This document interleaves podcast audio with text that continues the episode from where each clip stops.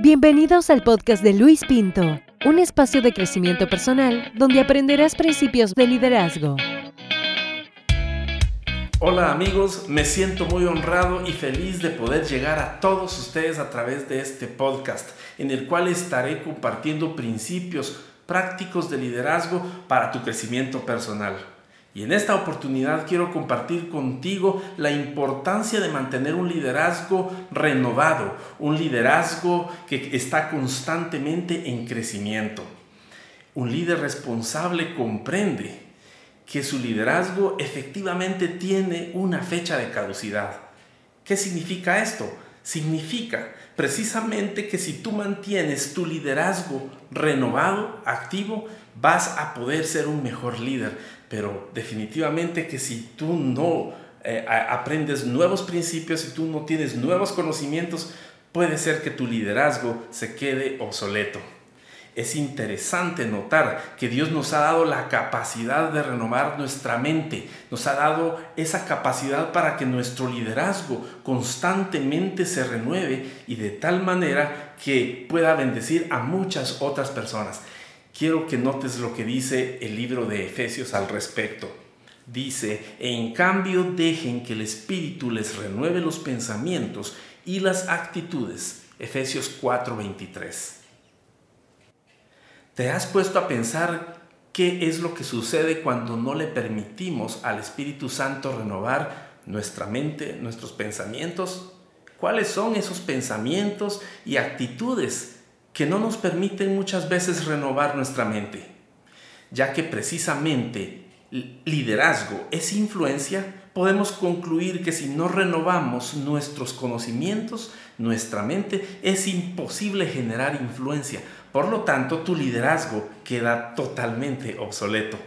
Es más, quiero decirte que incluso podemos acelerar la fecha de caducidad de nuestro liderazgo, de nuestro conocimiento, si no prestamos atención muchas veces a esas actitudes y a esos pensamientos tóxicos, acciones tóxicas que podríamos tener.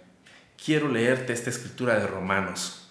Dice, no imiten las conductas ni las costumbres de este mundo. Más bien dejen que Dios los transforme en personas nuevas al cambiarles la manera de pensar. Entonces aprenderán a conocer la voluntad de Dios para ustedes, la cual es buena, agradable y perfecta. Romanos 12:2. Por lo visto, Dios está muy interesado en la transformación de nuestros pensamientos y actitudes. Y hoy quiero compartir contigo tres consejos prácticos que te permitirán mantener tu liderazgo vigente y activo, renovado. El primero es, sé humilde. La humildad es la madre de todas las virtudes. No hay nada más atractivo en un líder que precisamente su humildad. Es esa humildad que le permite no solamente aprender de otros, sino que también dar ese conocimiento que él ha adquirido a otras personas. Un líder humilde encuentra la sabiduría en todos lados. Está pendiente de qué es lo que está sucediendo a su alrededor. Está siempre receptivo a nuevas ideas. Está receptivo al consejo de otros. Está siempre aprendiendo constantemente. Y eso lo permite precisamente la humildad. ¿Te has topado con ese tipo de personas que no te quieren enseñar algo porque dicen, a mí me costó mucho aprender este conocimiento, por lo tanto que le cueste a él también o a ella. No, yo no voy a enseñar lo que tanto me ha costado aprender, que también eh, le cueste un poco. ¿Te has topado con ese tipo de personas? Ese es el tipo de personas egoístas, pero el humilde es totalmente diferente. El humilde es esa persona que está siempre dispuesto a enseñarte, que está dispuesto a aprender y a enseñar. Es de doble vía.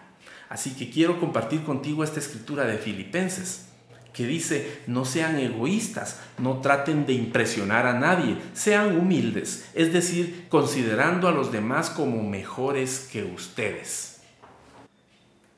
¿Consideras tú a los demás como superiores a ti?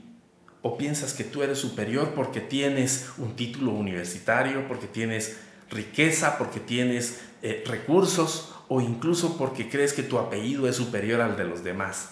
Yo no lo sé. Lo que sí te puedo decir es que la humildad siempre te abrirá puertas para servir a los demás. Aquí es donde quiero darte un segundo consejo. Adquiere conocimiento.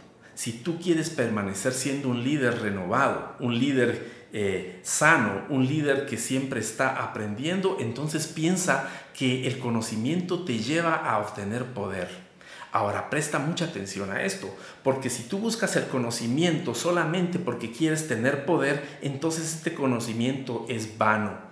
Por el contrario, el mejor aliado de tu conocimiento es la humildad precisamente. El conocimiento y la humildad son totalmente compatibles y te pueden llevar juntos a lugares inimaginables. Ahora bien, quiero aconsejarte algo. Lee un libro, ponte una meta, no sé, uno o dos libros al mes, lee constantemente, adquiere nuevos conocimientos, renueva tu, tu forma de pensar, actualízate en tu profesión, en tu carrera, no te conformes con solo una licenciatura, busca una maestría, busca eh, tener un doctorado, busca tener un posgrado, pero recuerda que los principios de la palabra de Dios son el mayor conocimiento que tú puedes tener y es tu mayor tesoro en esta vida. Quiero leerte esta escritura que la encontramos en Proverbios 18:15 y dice, las personas inteligentes están siempre dispuestas a aprender, tienen los oídos abiertos al conocimiento. El conocimiento es de doble vía, se obtiene y se entrega.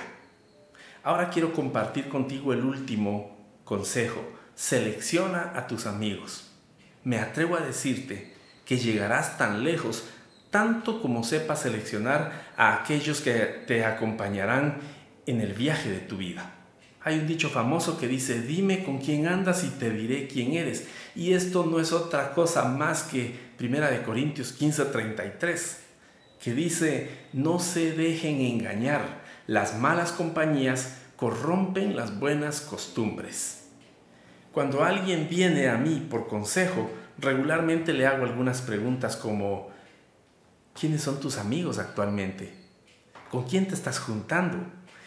¿A quién estás escuchando? Y es precisamente porque muchas veces las malas amistades nos inducen a hacer cosas que nos alejan de la visión que Dios tiene para nosotros.